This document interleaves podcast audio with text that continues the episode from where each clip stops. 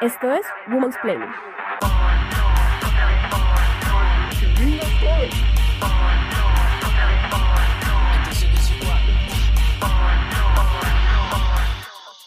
Uno de los temas que más presente ha estado en las agendas de los feminismos es el del espacio público. Durante décadas, las mujeres desde diferentes orillas hemos reclamado la posibilidad de estar fuera de lo doméstico sin ver nuestros cuerpos violentados. Sin embargo, ese reclamo para el espacio público merece muchas más preguntas, sobre todo si se vive en una ciudad como Bogotá, en donde los únicos cuerpos que parecieran estar llamados a ocupar ese espacio son los cuerpos de las clases altas que controlan y generan prácticas policivas frente a otros cuerpos.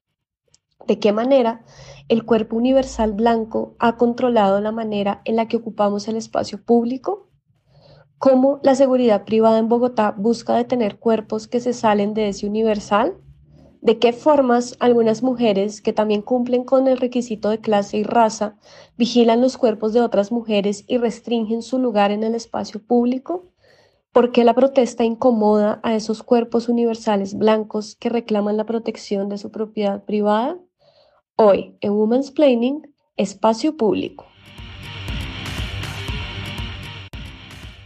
Hoy estamos con María Victoria Londoño Becerra. Ella es investigadora, docente y estudiante de doctorado en filosofía. Sus temas de investigación giran en torno a la pregunta del espacio y el feminismo interseccional. Recientemente trabajó en un proyecto sobre justicia restaurativa y arquitectura en procesos con jóvenes en conflicto con la ley. Su investigación doctoral es sobre la espacialización del pensamiento en el feminismo interseccional contemporáneo. Hola María Victoria.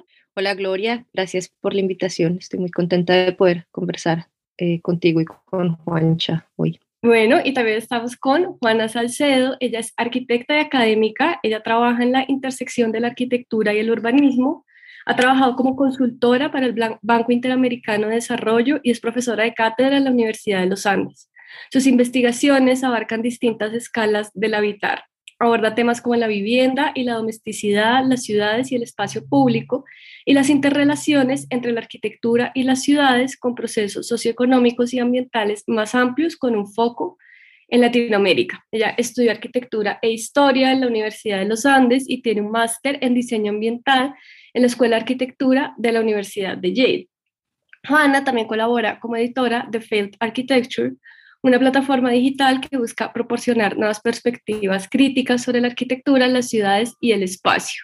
Hola Gloria, ¿cómo estás? Muchísimas gracias por invitarnos estoy muy contenta de hablar contigo y con María Victoria en este espacio de Women's Planning. Y eh, pues este proyecto lo menciono porque justo fue ahí donde salió un artículo que María Victoria y Juana escribieron sobre eh, los rapitenderos en Bogotá y a mí me gustaría empezar esta conversación sobre los cuerpos en el espacio público, eh, partiendo desde este artículo porque me parece que, que abarca como muchos de los conceptos de los cuales quiero que conversemos y también porque el artículo pone como la mirada sobre un problema estructural que tiene la ciudad de Bogotá que me parece a mí y es que el espacio público está completamente estratificado, ¿no? Y entonces hay unos cuerpos que se permiten estar en la calle y que se permiten disfrutar de ese espacio público, y hay otros cuerpos que no, y me parece que la gran marca de los cuerpos que no pueden estar en el espacio público es la clase, ¿no? Entonces, pues yo quisiera que comenzáramos hablando de ese artículo y como de esas reflexiones que ustedes hacen ahí, ¿no? Como de cuáles son esos cuerpos que están llamados a ocupar el espacio público en Bogotá. Lo primero es que este, este texto apareció con un grupo de lectura que teníamos con Juana sobre Sara Ahmed. Estábamos leyendo a Sara Ahmed y estábamos leyendo particularmente un texto, en ese momento creo que era eh, la fenomenología de la blanquitud. Y entonces nos dimos cuenta, como, como que analizando el concepto de incomodidad que Ahmed desarrolla en ese texto, nos dimos cuenta que en Bogotá ese concepto de incomodidad eh, está muy presente y está muy presente como de dos formas. Por un lado está la incomodidad, claro, que, que menciona Ahmed, que es la incomodidad de ciertos cuerpos que parecen no encajar en el espacio. En el caso de Ahmed serían como los cuerpos de personas de color, de inmigrantes o de personas queer o desviadas. Pero por otro lado, con Juana también nos dimos cuenta que había una incomodidad en Bogotá en el espacio público de, del, del, privilegiado, del cuerpo privilegiado. El cuerpo privilegiado también se sentía incómodo y se sentía incómodo con la presencia de estos otros cuerpos. Y entonces, claro, haciendo este seguimiento, claro, como, como de redes sociales nos dimos cuenta que todo el mundo se andaba quejando de los rapitenderos. ¿Quiénes son estos tipos? Se apoderaron del espacio público, ya los parques no son para los niños y para hacer deporte, sino que esta gente se lo tomó y se la pasan ahí sentados y, almuerzan ahí, hacen chichi ahí, y, o sea, era como, ay, como como un desagrado, una incomodidad, una, casi que una cuestión visceral contra estas personas, ¿no? Y partió también de una, de, de una experiencia concreta y particular, que es a partir del cual eh, eh, es como la introducción al artículo y es una carta que anda circulando por varios edificios o, o juntas de administración de Bogotá, consejos de administración de Bogotá, que les ha funcionado mal que bien para evitar seguir sintiéndose incómodos a ciertos ciudadanos. Y esa carta que es anónima, pero que ha funcionado en varios edificios del mismo barrio del que hablamos en este caso, que es el Retiro, no es una cosa excepcional para nada, sino que en realidad cuando he hablado con, cuando entrevisté a, a, a algunos de los miembros de la Junta, pues me decían que era un fenómeno que estaba pasando en el retiro, en el country, en el nogal, ¿no? Como en los diferentes barrios, sobre todo del, de, de, esta zona de Bogotá. También, eh, y eso nos llevó como a, a partir de, de, esa incomodidad, empezamos a indagar un poco por cuál era el origen o cómo podíamos entender esta incomodidad. Y ahí empezamos a explorar y a mirar con ojos un poco más críticos o sospechosos sobre qué eran estas ideas a las que se referían cuando hablaban eh, de una invasión del espacio público. Nos están invadiendo este espacio público y de ahí surge un poco eh, el, como el texto. Mencionan muchas cosas que me parecen como interesantes, como que, que vayamos como desglosando de alguna forma. Y es, pues, por un lado, ese concepto de incomodidad, ¿no? Ustedes mencionan a Sara Ahmed y creo que ella también va a ser como algo muy transversal que nos va a guiar en esta conversación habla mucho como de estos cuerpos privilegiados, ¿no? Y yo creo que aquí en Bogotá, pues esos cuerpos privilegiados eh, pasan como por la estratificación y pasan también como por esa noción de seguridad, ¿no? Como que el cuerpo privilegiado puede acceder a una seguridad privada, sobre todo, y puede dictaminar a partir de esa seguridad eh, lo que sucede con los otros cuerpos pasa mucho también ahora con, con, todo este tema, o sea, como temas de seguridad y de orden público que, que, están pasando en este momento, que por ejemplo yo nunca había visto eso y me pareció inédito, pero que hay muchos lugares en donde piden, como que cierran los barrios, sobre todo barrios de estrato 6, y piden requisar eh, las maletas de los rapitenderos, por ejemplo, ¿no? Como que siempre es esa suspicacia frente al otro, eh, porque tal vez el otro puede venir a herirme, ¿no? Es como el, el, otro no puede ocupar este espacio que yo conseguí con el sudor de mi frente o, bueno, no sé, cualquier consigna de derecha lo que sea, y siempre está como esa, ese violentar el cuerpo del otro, requisar el cuerpo del otro y detener el cuerpo del otro para que no circule por mi espacio. Y eso también como que me parece muy interesante eh, de verlo porque es algo que se ve en Bogotá todo el tiempo, ¿no? Y también se ve mucho con las empleadas domésticas en muchos edificios que cuando salen tienen que ser requisadas, ¿no? Como que aquí en esta ciudad está esa cultura de la requisa y de la detención, pues que es bastante militarista de alguna forma, ¿no? Creo que en eso lo que tú mencionas, o sea, creo que Ahmed en verdad es bien, es bien interesante como para, para entender un poco qué es lo que, como para, para, dar luces sobre, sobre este fenómeno que tú estás describiendo, sobre esta violencia que tú estás describiendo. Y es claro, a través de lo que ella llama la, la la comodidad de los cuerpos en los espacios, ¿no? El caso ejemplar sería como el, el hombre cisgénero blanco, que, que según Ahmed, y, creo que es una descripción que me parece muy adecuada, es un hombre que se siente eh, cómodo en el espacio. El espacio, eh, no, no hay nunca una ruptura entre él y el espacio. Este hombre sale a la calle y la calle se presta para que él camine con tranquilidad. La calle es de él, por decirlo así. Y claro, hay otros cuerpos que, que, no tienen esa misma experiencia del espacio. El cuerpo de la mujer es un cuerpo que está constantemente siendo observado, que no pasa desapercibido, por ejemplo. Los cuerpos de los rapitenderos están todo el tiempo siendo detenidos, como tú describes, ¿no? O sea, no hay fluidez en el espacio. El espacio no es cómodo en la medida en que tampoco permite que el cuerpo fluya eh, a través de él. creo que en ese sentido, Ahmed, es, es interesante para entender eh, ese fenómeno. Y mm, Juana, ¿quiere agregar algo más sobre eso? Es difícil para, para, para muchos de nosotros en Bogotá, ¿cierto? Eh, incluso en conversaciones con, con, con, algunas personas cercanas que han comentado el artículo, como que les, les, parece que, que no, que en verdad ahí están, hay un espacio inclusivo porque ellos pueden estar, ¿cierto? Porque todavía podemos verlos, ver a los rapitenderos, ver a los vendedores ambulantes, ¿cierto? De, de, el rapitendero pues es solamente uno de los ejemplos de un fenómeno mucho más amplio y es que hay ciertos cuerpos eh, que son más frágiles en el espacio público, ¿cierto? Que son detenidos de una forma eh, mucho más frecuente y que el espacio público, cuando María Victoria eh, dice como estar en el, eh, está hablando del concepto de que, estar en el espacio público,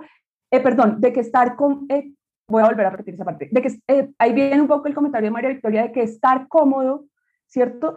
Tiene que ver con estar tan cómodo que ya no se distingue entre uno mismo y el espacio, porque el espacio está hecho para uno, pues acá en, en el caso, por ejemplo, simple de los rapitenderos, el espacio tampoco está hecho para, para alguien que necesita parar, que estar en la calle, que necesita tener acceso a un baño público, ¿cierto? al igual que, eh, pues que los, las personas de la calle, ¿cierto? De los habitantes de la calle o de eh, vendedores ambulantes, que ciertos espacios no los tienen, porque el espacio público no está pensado para ese tipo de cuerpos el que circulen en la calle, en el que no haya una segregación, ¿cierto? Como uno se le imaginaría, que es que está prohibido, sino que son detenidos, de que su comportamiento es regulado, es algo que vale la pena entender con ojos críticos porque el espacio público ah, acá en Bogotá y sobre todo, digamos, eh, el discurso del espacio público acá en Bogotá nos está muy anclado en esta idea de que el espacio público es para todos y que somos todos iguales en el espacio público. Y claro, y un poco lo que, lo que busca rastrear también el, el artículo era precisamente de, dónde viene esta idea de espacio público que tenemos los bogotanos. Además, los bogotanos como que de verdad nos sentimos súper orgullosos del espacio público, ¿no? Parques y la ciclovía y el espacio de encuentro y todos somos iguales. Y en verdad, lo que es muy curioso es que haciendo un poco una, una suerte de genealogía, por decirlo así, de, de, cómo apareció esta noción del espacio público en Bogotá, como que nos dimos cuenta que fue Peñalosa el que inició lo que él llamaba la gran cruzada por el rescate del espacio público, ¿no? Para civilizar, para civilizar Bogotá, ¿no? O sea, con toda esta idea de quién es el hombre civilizado, además, quién civiliza, bueno, en fin, eso es otra, otra discusión, pero pero, pero claro, como que Peñalosa nos hace un poco el, el lavado cerebro de que el espacio público es primero un espacio de encuentro, un espacio en el que todos somos iguales, ¿no? En el que incluso tiene citas en las que dice, mientras en una, en una fábrica el jefe y el obrero o el patrón y el obrero se encuentran, digamos, con esta diferencia de rango, esta diferencia de poder, en un andén se encuentran como iguales. Entonces, ya, o sea, de por sí eso ya es, demasiado sospechoso, ¿no? Pero aparte de esa idea de la igualdad del espacio público, Peñalosa también nos metió en la cabeza la idea de que el espacio público es un espacio de recreación y que entonces en el espacio público hay que ir a leer, a ver a la gente, a sonreírnos, a trotar, a sacar al perro y resulta que en, una ciudad como Bogotá el espacio público no puede ser eso. O sea, el espacio público en Bogotá es también el espacio de trabajo y de sobrevivencia de una gran, gran porción de la, de la, un gran porcentaje de la población. Y entonces, claro, era como un poco, como, como un poco ver de dónde, de dónde aparecía esta idea, esta idea del espacio público de los bogotanos. Por otro lado, como que haciendo un análisis comparativo nos dimos cuenta que Rappi está en varias ciudades de Sudamérica, pero solo en Bogotá se han dado estas quejas repetitivas de la apropiación del espacio público por los miembros de RAPI, lo cual, lo cual nos hace creer que en verdad sí es una cuestión característica de la concepción bogotana del espacio público, idea liberal del espacio público. Y no hace falta de verdad tener más de dos dedos de frente para darse cuenta que el espacio público no es un espacio igual para todo el mundo, o sea, una persona blanca, una persona negra, una, una mujer y un hombre, eh, una persona con una discapacidad, un niño o una niña. Todos tenemos una experiencia muy distinta de lo que es un andén, algo tan básico como caminar en un andén en Bogotá. Esto es Women's Planning. A mí me parece muy interesante eso que ustedes están, están mencionando y como que quisiera volver a eso que tú dices, como de, de esta idea de Peñalosa como el gran eh, civilizador, ¿no? Porque también esa idea de espacio público pues es una idea de ciudad que tiene un nombre estrato 6, ¿no? O sea, ese espacio público no busca, por ejemplo, unir al sur con el norte, por ejemplo, ¿no? Y como no hay ninguna forma de una persona que habita el norte vaya entre comillas, disfrutar o recrearse en el espacio público del sur, por ejemplo, y las personas del sur vienen al norte a trabajar y a ser eh, perseguidas por la policía por estar trabajando, ¿no? Entonces, digamos que un poco esa idea es como, como esta otra idea que se repite mucho, como en discursos, por ejemplo, que hablan de como yo no soy racista porque yo no veo ningún color, ¿no? Todo es neutro y todo es esta cosa como de centro en la que vivimos, ni feminismo, ni machismo, humanismo, eh, ¿no? Como todos somos iguales y es como, pues no, no, no, definitivamente no todos somos iguales. Está la experiencia, pues, de ser mujer en el espacio público, que es eh, una experiencia pues de la cual el feminismo ha hablado muchísimo, ¿no? Porque pues siempre se ha hablado que no es posible caminar las calles y digamos en Bogotá, siendo mujeres, imposible sentarse en un parque a recrearse, ¿no? O sea, tenemos también como esta historia trágica de Roselvira Celi en el Parque Nacional, o sea, no creo que haya una sola mujer bogotana que se sienta cómoda estando en el Parque Nacional eh, después de cierta hora, ¿no? O que se pueda sentar a leer sin que nadie se le acerque al menos a decirle por qué está sola, ¿no? Entonces, eh, digamos que esa experiencia de espacio público es, es muy difícil también siendo mujer, pero también siento que hay otra cosa que me, que me parece interesante esto que ustedes plantean en el artículo y que también lo plantea Sara Ahmed, y es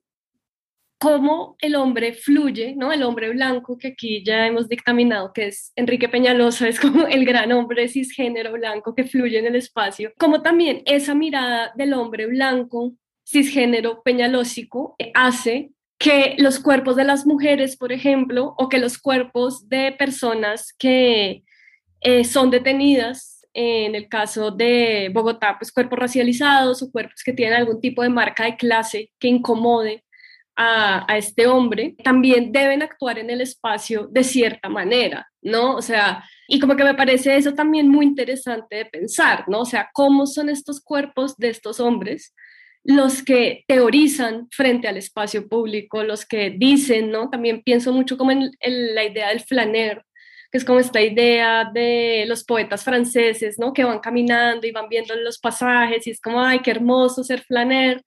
Y alguna vez leía un escritor que se llama Teju Cole, que es un escritor africano, que decía como un hombre negro nunca podrá ser un flaner porque siempre lo están mirando con suspicacia, ¿no? O sea, no se puede detener a observar el mundo porque la policía lo va a parar, ¿no? Entonces, como que sí quisiera que habláramos un poco de eso, como de cómo estas ideas de espacio público son dictaminadas por estos hombres que claramente pues no ven ni raza ni género porque como bien lo dice Ahmed, ellos fluyen con el espacio, o sea, jamás han tenido que ser detenidos. En el artículo hay una parte en la que decimos que esto es una aspiración, o sea, esta, esta ideología por convertir el espacio público en un lugar para todos por igual y en un lugar para la recreación es una aspiración que está constantemente en el proyecto de, de cumplirse. No se puede cumplir, ¿cierto? Porque siempre hay fricciones, siempre hay, parece que fuera un proyecto inacabado. Ahora, una cosa es algo importante decir porque eh, no es que estemos en, a partir como de estas conclusiones que llegamos al artículo, que estemos en contra de que existan los parques, los recorridos, eh, que alguien recorra la ciudad, ¿cierto? Pero sí que empecemos a mirar con suspicacia eh, y un poco también yo como arquitecta y como en los años que llevo pues trabajando como profesora, entiendo muy bien que parte de ese discurso o esa ideología del espacio público está muy impregnada en nuestras maneras de hacer como arquitectos, como urbanistas, como diseñadores. Y esas maneras de hacer, cuando están basadas en, en, esa, en esa ideología confinada de lo que significa el espacio público, implica también una limitante en la manera de imaginar y de proponer otras formas, ¿cierto? Entonces, parte de un poco de las, de, de, de las conversaciones que teníamos como rectoría y de la y de las conclusiones a las que llegamos es que esto, más que decir como culpabilizar eh, a que eh, existan parques y que el esfuerzo de Peñalosa, que además podemos hablar también de los de las constantes tensiones que generó incluso hacer espacios de recreación, ¿no? Yo no sé si ustedes se acuerdan, pero hay en, en el mismo barrio, tal vez en la Cabrera, un poquito más abajo, hay unos videos delirantes de Nora Pastrana de Puyana, representante de los bogotanos, como quejándose porque el Parque del Japón lo iban a volver un lugar de recreación y iban a tener que eh, dejar espacio para una cancha y unos parques para los niños porque ellos tenían sus clubes, ¿no? Entonces, eh, incluso pensemos que hasta los lugares de recreación están, eh, tienen una tensión ahí. Pero entonces, volviendo a, como un poco al, punto que quería llegar, es que el pensar dentro de solamente ese discurso nos limita también para imaginar otras posibilidades y otras posibilidades que incluyan otras formas de habitar el espacio público y de vivirlo, que son las posibilidades, o más bien, o son las maneras como realmente por lo menos un 50% de la población lo tiene que hacer día a día. Pero pensaba, claro, como en la idea de la norma, de quién crea la norma, ¿no? Y qué cuerpos encajan en la norma y qué cuerpos no encajan en la norma. Por ejemplo, pensando un poco también en cómo, cómo se han concebido los baños públicos, por, por traer ejemplos. El baño público es absolutamente normativo. Eh, el baño público es un baño que no se presta para, para que una persona trans pueda sentirse recibida cuando abre una de esas puertas. Es decir, ninguna de esas puertas es una puerta para, para, para una persona trans. Y eso tiene que ver con lo que tú mencionas, con cómo las normas de, de la arquitectura y del diseño han estado, digamos, hechas y han estado manejadas por ciertas personas y no por otras, así de sencillo. Y por ciertas personas que creen que hablan desde un punto neutral, como tú también, Gloria, lo mencionas. Y eso está conectado, digamos, a nuestra capacidad de, como arquitectos, diseñadores, urbanistas, de ver Estamos tan inmersos en un discurso, en esta ideología del espacio público, que muchas veces lo que nos despierta, por ejemplo, no son ni siquiera las conversaciones internas que tenemos disciplinariamente, sino lo que hacen otros. El tema de los baños en el espacio público como un punto crítico en, en Bogotá, que claro lo vemos a través de los rapitenderos, pero claramente eh, se ve o, o, es algo que han vivido durante muchísimos años los habitantes de la calle. Es un tema que ha desarrollado Temblores, la ONG, y me parece súper interesante pensar cómo desde unos espacios laterales, ¿cierto? Como desde el derecho, del derecho a la salud, del derecho a la vida, empiezan a salir eh, o a evidenciarse cosas que tienen que ver con el diseño de una ciudad. Esto es Women's Planning. Me parece súper interesante eso que dices de la imaginación como un horizonte, porque entre más exploro el feminismo eh, de manera personal y de manera profesional, me doy cuenta que realmente el vínculo entre el feminismo y la imaginación es bastante grande y que imaginar es un accionar político. Y también creo que va hacia el otro lado, ¿no? O sea, creo que el mal ha sabido imaginar muy bien, ¿no? Me hace pensar mucho como en este tema de la arquitectura hostil, o sea, que eso exista y que sea como algo que se usa en las ciudades, me parece muy diciente, del mismo modo que la manera de como quienes imaginan o quienes piensan las reglas que, que detienen a estos cuerpos. Entonces, quisiera que habláramos de estos temas, ¿no? Como de esa, de esa posibilidad de imaginar lo hostil, que es como la imaginación del mal, y cómo, cómo combatimos esa, esa imaginación de quien regula y de quien nos regula. Pero lo otro que es muy interesante que podemos agregar, por ejemplo, es el tema de la arquitectura hostil, ¿no? Como proteger el espacio, la arquitectura hostil es este tipo de arquitectura que quiere proteger el espacio público de, de, los invasores. Entonces, es, por ejemplo, poner piedras debajo de los puentes para que las personas sin, sin hogar no puedan, no, no puedan dormir ahí, no se puedan quedar ahí, como hacer del, de los, del, del acceso al espacio público, normalizarlo, ¿no? Darle un uso particular, no permitir ningún tipo de flexibilidad de ese espacio, cortar con la flexibilidad del espacio. Entonces, las bancas son para sentarse y esperar el bus. Las bancas no son para que usted se acueste ahí.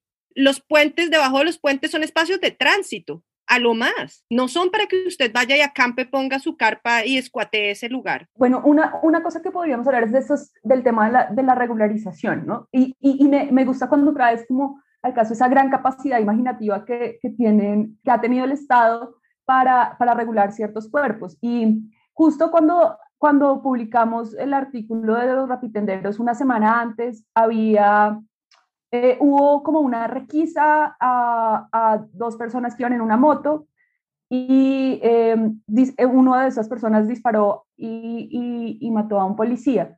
La manera como, eh, o, más bien esa fue el, el, lo que permitió algo que ya se venía esperando, y era que esa incomodidad que causaban los rapitenderos, que son necesarios justo y ahora más con la pandemia, eh, que son necesarios que estén, pero que en todo caso es molesto que estén, pues ese fue la manera o la excusa para lograr regularlos y cerrar un, un, un tema que venía. Eh, las formas de regular son muchas, ¿no? Eh, al final del artículo nosotros exploramos como, bueno, la forma de regular es crear, como un vecino nos comentaba, como tal vez nosotros mismos deberíamos como remodelar ese árbol en el que se sientan todos los días, ¿no? Haciendo unas pullitas o bajando, pidiéndole a Rappi que, eh, que vuelva y lleve esos Rappi Stops que habían puesto en algún momento para que ellos puedan cargar sus celulares o no sé qué, o que empiecen a pagar por el espacio público, pero digamos que con este decreto, eh, pues se regula aún más, por ejemplo, quién puede permanecer, qué antecedentes puede tener. Por ejemplo, uno de los temas más controversiales y absurdos realmente era que la medida era que ya las plataformas digitales no pudieran contratar a personas que tuvieran antecedentes penales, lo que hace aún más extraño el, el tema de quién puede volver a tener una vida, ¿no? O, o quién puede reintegrarse en una vida en, en, esta ciudad o tener una forma de vivir si le van a prohibir la forma más precaria, además, una de las formas más precarias que en este momento existen para poder vivir. Y también regularon, o sea, de una forma mucho más fuerte la presencia de los, de los, de los rapitenderos. Entonces ya no era solamente eh, que la policía llegue y, que se quede, sino realmente una forma mucho más apretada en la que puede funcionar esto. Entonces, digamos que ahí tenemos los que nos interesa desde el activismo y desde el diseño pensarlo, tenemos un gran reto para imaginar respuestas, lo cual lo hace súper interesante, interesantísimo la cuestión, pero también nos muestra que, que, la imaginación del otro lado es muy prolífica. Bueno, y también es interesante pensar cómo eh, en esta imaginación del mal, cuando muchas veces se habla de que la mujer pueda estar en el espacio público que la mujer pueda conquistar el espacio público, que es algo que nos ha costado tanto, lo que sucede como respuesta es entonces medidas policivas o medidas que se centran en proteger, entre comillas muy grandes, a la mujer como si fuera un cuerpo frágil, ¿no? Y, y es un poco, se vuelve como una excusa para, para más medidas policivas y más medidas castigadoras y más gran hermano y más satanidad algo que podríamos hablar también es como, como sobre este tema de, de, de, de la seguridad, de, ofrecerle seguridad como a los cuerpos, a los cuerpos de las mujeres y a los cuerpos eh, queer, ¿no? Bueno, pr primero, a, a, qué mujeres, ¿no? También hay que buscar como los esfuerzos de la ciudad usualmente están puestos en ciertos sectores y no en otros, ¿no? Hay que, habría que analizar espacialmente dónde, como a qué, a qué cuerpos se están protegiendo, ¿no? Eh, a qué mujeres y en verdad el artículo del que les hablaba también peca de algo y es que eh, pone a, las personas, a las personas trans y a las mujeres en un mismo, en un mismo nivel analítico cuando en verdad no, no lo es. Es decir, una persona trans está comprobado que sufre muchos más actos de violencia en el espacio público que una mujer. Entonces, digamos que habría como que hacer la distinción, pero también lo que mostraba ese artículo, que es bien interesante, es cómo estas medidas al final eh, no, no buscan realmente mermar la violencia, la violencia, hablemos puntualmente sobre la mujer, sino que lo que hacen es un poco justificarla en la medida en que conciben el cuerpo de la mujer como un cuerpo frágil, un cuerpo que está expuesto, ¿no? Entonces, en vez de tomar medidas restaurativas, ¿no? De trabajo con las comunidades, eh, lo que se hace es perseguir a esta persona desviada que, que violenta a una mujer frágil, ¿no? Y con eso reproduce todo este discurso sobre la feminidad, que es, pues, que es muy problemático y que al, al final pues, no, no ha producido ninguna solución real a la violencia en el espacio público hacia las mujeres. Como estas medidas, como las de los vagones rosados, Claro, las medidas en verdad de las que habla esta persona son medidas policivas, entonces cámaras de seguridad, eh, iluminación, eh, mucha iluminación, ¿no? Como este mito de que la iluminación reta el espacio, ¿no? Como donde hay mucha luz hay menos robos, eh, cosa que también se ha, discutido muchísimo. ¿qué, ¿qué, otra medida? Mayor presencia de policías.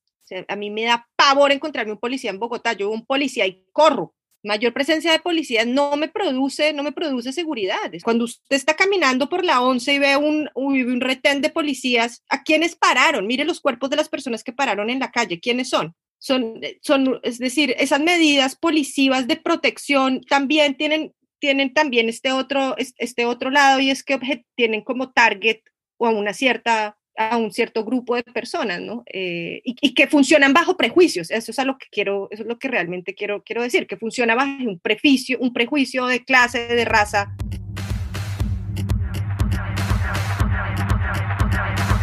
Esto es Woman's Planning. Bueno, hay, como muchas cosas que ustedes mencionan que, que me parece que son como muy importantes para, para pensar y para entender.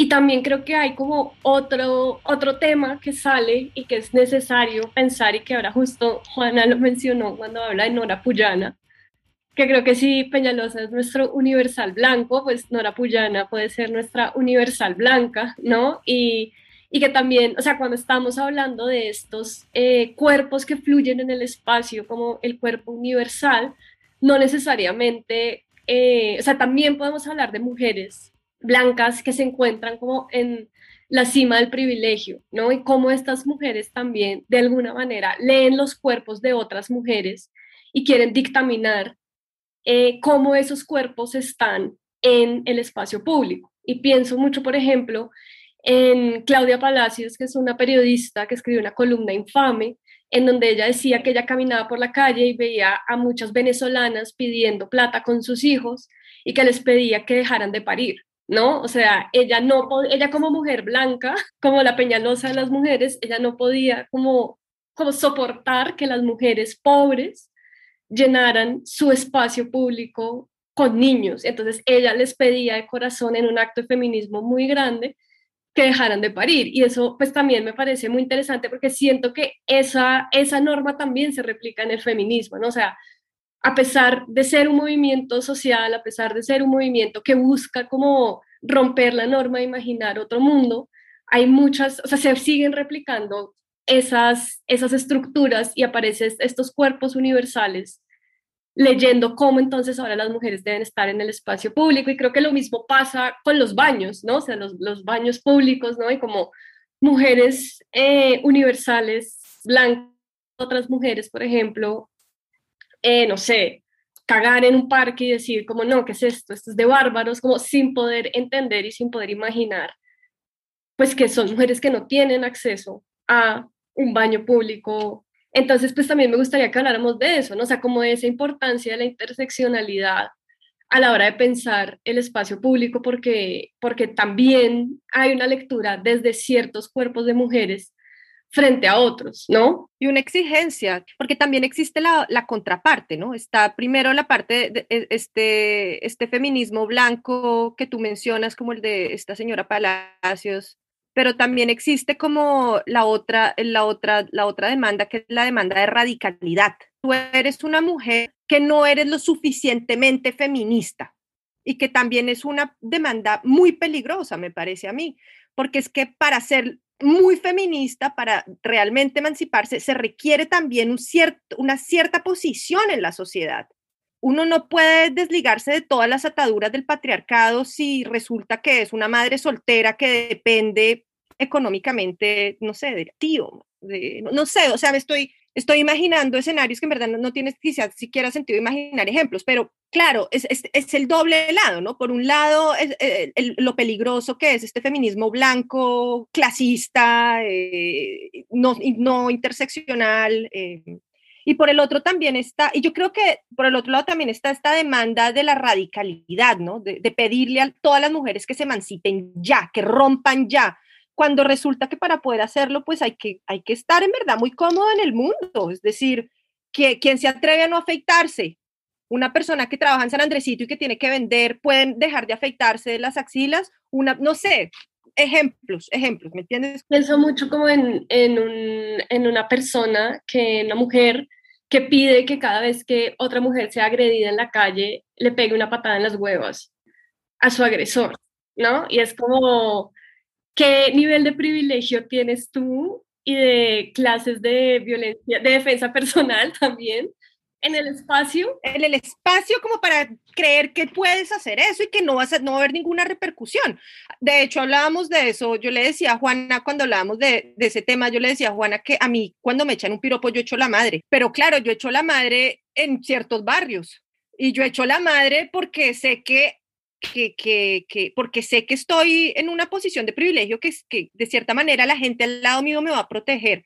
Y, y ese es el otro tema de la interseccionalidad, que yo creo que es importante y que cada vez yo, yo me lo cuestiono cada vez como más a mí misma y es una cosa es como estar consciente del trabajo interseccional y otra cosa es darse cuenta que como mujer blanca soy privilegiada y además soy opresora, he sido opresora y, y, un poco hacer como el trabajo de construcción de, de, de, qué es lo que he hecho el marxismo, de hacerse la autocrítica. Eso tiene un poco que ver con que esa omisión de la, de la, de la, esa omisión eh, de la interseccionalidad está muy ligada a el cumplimiento de una aspiración, que es por crear un universal del feminismo. Y, y que creo que uno se tiene que cuestionar pues constantemente, ¿no? Como en, en lo que dice María Victoria, cuando se crea un universal, así como se crea un universal con el espacio público, se crea un universal del feminismo que tiene ciertas expectativas de lo que tienes que hacer, lo que debes ser, y eso depende también o está ligado a un espacio, y un espacio como el que decía María Victoria, en el que seguramente si alguien exige que uno haga una réplica con una grosería echando la madre, es basado o pensando que va a estar en un espacio en el que uno va a estar lo suficientemente cómodo para poder hacerlo, ¿cierto? Que las condiciones le permiten hacerlo. Y eh, ahí otra vez caemos en un universal eh, o en esa aspiración por un universal que se vuelve muy conflictivo y destructor, ¿no? Creo que logra vulnerar aún más eh, una situación que la gran aspiración, obviamente, de ayudar, ¿no? El gran consejo de Claudia Palacios, que sabia, ¿no? Como no se, nos no se les había ocurrido a, estas mujeres que lo que tenían que hacer era dejar de parir, eh, ¿no? Para Claudia era como un favor que les estaba haciendo dándoles ese consejo. Falta un poco ahí de, de autoobservación que uno mismo tiene que ponerse constantemente. Esto es Women's Planning. Y hay, hay algo que me, que me llama la atención también en lo que ustedes dicen, que es como esta, esta, así como esta peligrosidad del universal, ¿no? Que también creo que puede comulgar bastante con, con ciertas ideas fascistas, pues que buscan borrar completamente la diferencia y borrar al otro y que creo que es algo que, que, es un tema muy coyuntural frente a lo que está sucediendo hoy, pues hoy estamos grabando en 6 eh, de mayo, ¿no? El capítulo probablemente saldrá en una semana, no sabremos qué vaya a pasar en una semana, pero pues estamos en medio de, de las protestas y pues me parece que es muy importante que si vamos a hablar de espacio público, también hablemos de, de la protesta y de lo que está pasando en, en Colombia en este momento, eh, porque hay una hay algo que dice Ahmed, que a mí también como que me llamó mucho la atención, que ya habla de esta expresión inglesa que es como two peas in a pot, ¿no? Que es como dos arvejas en una vaina, que para mí es como una expresión también muy bogotana, que es gente como uno, ¿no? O sea, como yo tolero en mi espacio público gente como uno. Y lo que vemos pues en las protestas es completamente pues la democratización del espacio público, ¿no? O sea, como ahí sí que todos los cuerpos fluyen en el espacio y pues digamos que con el COVID también ese ha sido como la, gran alerta, como de van a haber multitudes, etcétera, etcétera. Pero sí me parece como, como muy interesante ver esos reclamos que muchas personas de estratos bastante acomodados eh, dicen como, es que primero, bueno, porque vienen a dañar el espacio público, ¿no? O sea, es como la gran discusión y la, la gran eh, entre comillas, polarización de eh, no puede ser que estén rompiendo los vidrios, que es como ¿ok? O sea, el valor de la vida y el valor de un vidrio, por un lado. Y en segundo lugar, es como esas personas no pueden estar ahí como en una agencia propia, todas esas personas deben estar mandadas por alguien, o sea, alguien las mandó a dañar mi espacio. O sea, todas esas personas que no son como yo, todas esas personas que piensan diferente, están ahí porque alguien les dijo y necesito que se vayan y que hagan algo y digamos que, que las limpien de alguna forma y pues vemos lo que está haciendo la fuerza pública en este momento. Entonces, como que sí me parece interesante como que hablemos de eso y como de esa intolerancia completa por el otro que se ve expresada en, pues en, en, lo que está pasando en este momento en, en las calles. Ahí, a mí, el primer punto tal vez que se, me, que, que se me viene a la cabeza cuando hablas de esa gran incomodidad y de esa capacidad que tenemos los bogotanos y pues en, en, Colombia de identificar quién es la gente como uno, ¿no? Y lo sabemos porque eh, está realmente es, es parte de la manera como se ha construido el espacio en el que vivimos. Eh, una persona me, cuando leyó el artículo se sintió mucho y le pareció que era una cuestión de caricaturizar o de exagerar al llevar el tema de la estratificación como una política pública al tema de los rapitenderos. Porque, porque ¿qué tenía que ver que la, que la ciudad estuviera estratificada con que haya una incomodidad, ¿no? Y con que sepamos. Y justamente muchas veces lo que está ahí tan naturalizado, que es ese, esa política pública que comenzó como algo progresista, ¿cierto? Por tratar de redistribuir eh, los costos de la infraestructura eh, de los servicios públicos, pues marca una ciudad y va distribuyendo y organizando quién vive en un lugar y quién no. Y entonces cuando eso lo naturaliza, naturalizas a quién vas a encontrarte y a quién no. Entonces, eh, de ese punto, algo que a mí me ha parecido muy interesante y obviamente también surge como de la, de, o sea, es algo casual, ¿cierto? Que fue la decisión de Iván Duque eh, de no moverse a la casa de Nariño, es que ha cambiado un poco la geografía de la protesta. Y eso sí que ha creado una gran incomodidad, pero es una incomodidad que me parece productiva, o sea, tan nutritiva para el debate público, porque trae a que todos los días, por ejemplo, llevamos ocho días en que estamos pudiendo, todo, mucha gente que antes diría, eh, no, como que no la ve, como que no existe, pues sí existe, está acá así te incomode, ¿cierto? Está para incomodarte justamente. Y, y ahí viene el segundo punto y es como esa, esa, esa, esa mm, ese llamado ¿no? de las autoridades, eh, que tú dices, claro, la, la, vida frente a la infraestructura, el costo de la infraestructura frente al costo de una vida y sobre todo, digamos, en este contexto de los ocho días en los que parece que ya van más de 38, 39 personas muertas, pues se vuelve bastante eh, diciente, ¿no? Y el llamado de, a no interrumpir, por ejemplo, ese es, otro de los temas, no interrumpan, o sea, protesten, yo los dejo protestar, pero porfa no interrumpan eh, el transmilenio, no se hagan, no se paren enfrente, cuando justamente la acción de una protesta es la necesidad de que nos detengamos, ¿no? La necesidad de parar. Es interesante cómo el Estado siempre quiere como recapturar todas estas manifestaciones eh, que, parecen exceder la ley, ¿no? Como, no sé, el otro ejemplo clásico de ese tipo es como el graffiti, ¿no? Como, no, no, no rayen todas las paredes de la ciudad, hombre, ven que le doy aquí estos espacios específicos debajo del puente para que usted venga y haga su graffiti. ¿Qué otra función tiene el Estado si no es al final proteger la propiedad, la propiedad privada? El Estado no está protegiendo a los ciudadanos, el Estado está protegiendo la privada.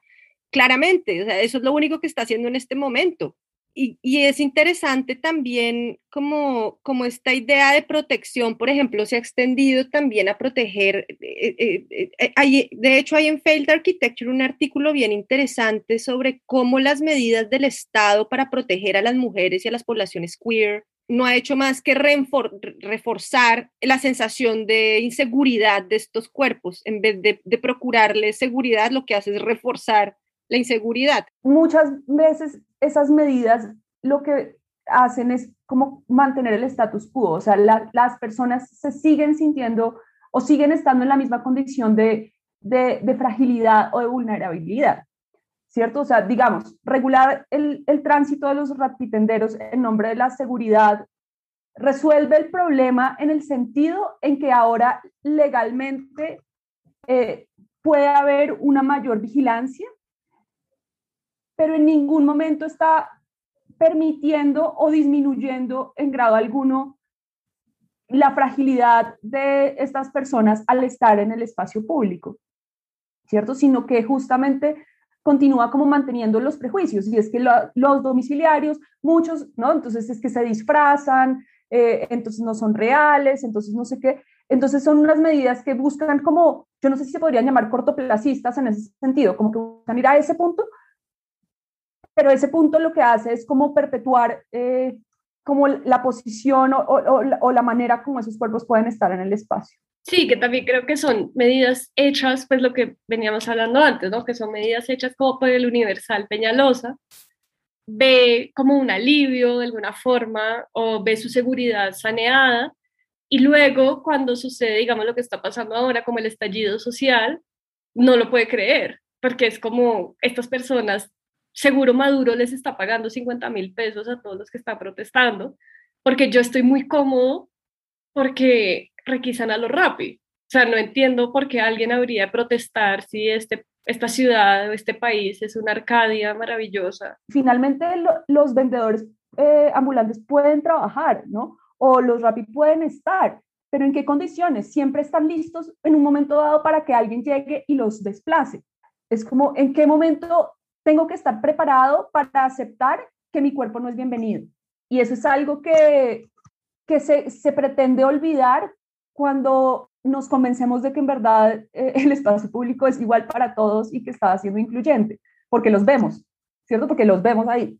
Claro, y creo que eso, esto también conecta con lo que está diciendo Mara Victoria antes, ¿no? Que en el caso de cuerpos femeninos o cuerpos queer, pues pasa lo mismo. Es como perfecto, ¿hasta qué horas puedo estar, no? O sea, ¿hasta qué horas puedo estar acá? Porque voy a ser violentada si me quedo mal, ¿no? O sea, si me quedo de noche sola, en un parque, pues probablemente algo vaya a pasar y sea violentada, por más luces y por más cámaras de seguridad que haya.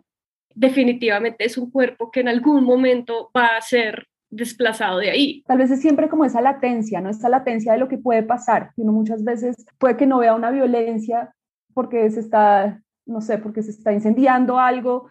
Eh, eh, parece que no es, uno puede sentir que no estaba, ¿no? Como con la pandemia, acá en Bogotá el tema de las cárceles, ¿no? El tema de las cárceles era algo que ya tenían un 150% de hacinamiento, y, pero la violencia que estaba ahí adentro estaba latente, ¿cierto? Que es que, que con el potencial, que, la, que, la, que una pandemia lo que podía traer era la potencial muerte, ¿cierto? Entonces no estaban ejerciendo una violencia directa de que los estuvieran, todo el tiempo estuviéramos viendo que hay una acción violenta sobre ciertos eh, cuerpos, pero en el momento, pero hay una latencia en el que permanentemente el hecho de que permitamos y que naturalicemos que 150%, que haya un 150% de hacinamiento en una cárcel, pues de por sí es un acto violento y está, hay una, eh, permite que otras cosas fácilmente se puedan disparar. Claro, que la violencia, como, para decirlo Juan, que la violencia al final no es esta acción directa de un arma en una cabeza, sino que existe este tipo de violencia que es precisamente someter a una precariedad a los presos en esta situación, tenerlos, digamos, en esa, en esa precariedad, en esa fragilidad que, que ve venir siempre en el horizonte la violencia ya materializadamente física de la muerte, en el caso de, de ellos pero eh, sigue siendo violencia, obvio. María Victoria y Juana, muchísimas gracias por acompañarnos. Eh, la verdad, fue una conversación muy productiva. Eh, vamos a dejar aquí el link del artículo de Rappi que ustedes escribieron para que los escuchantes, oyentas y demás que estén interesados en este tema, pues puedan leerlo. también les recomendamos muchísimo la obra de Sara Ahmed, que es como mi diosa teórica en la actualidad y la amo. Entonces, si se encuentran con los artículos de Sara Ahmed sobre la orientación, eh, pues también es como la base teórica de este podcast. Recordarles que estamos en todas las plataformas, en Spotify, en Deezer, en iTunes. Recordarles también que somos el podcast número uno en Colombia en categoría comedia, gracias a ustedes. Porque que nos detengan en el espacio público y la latencia de violencia en nuestros cuerpos es algo completamente para morir de la risa. Esto es Woman's Planning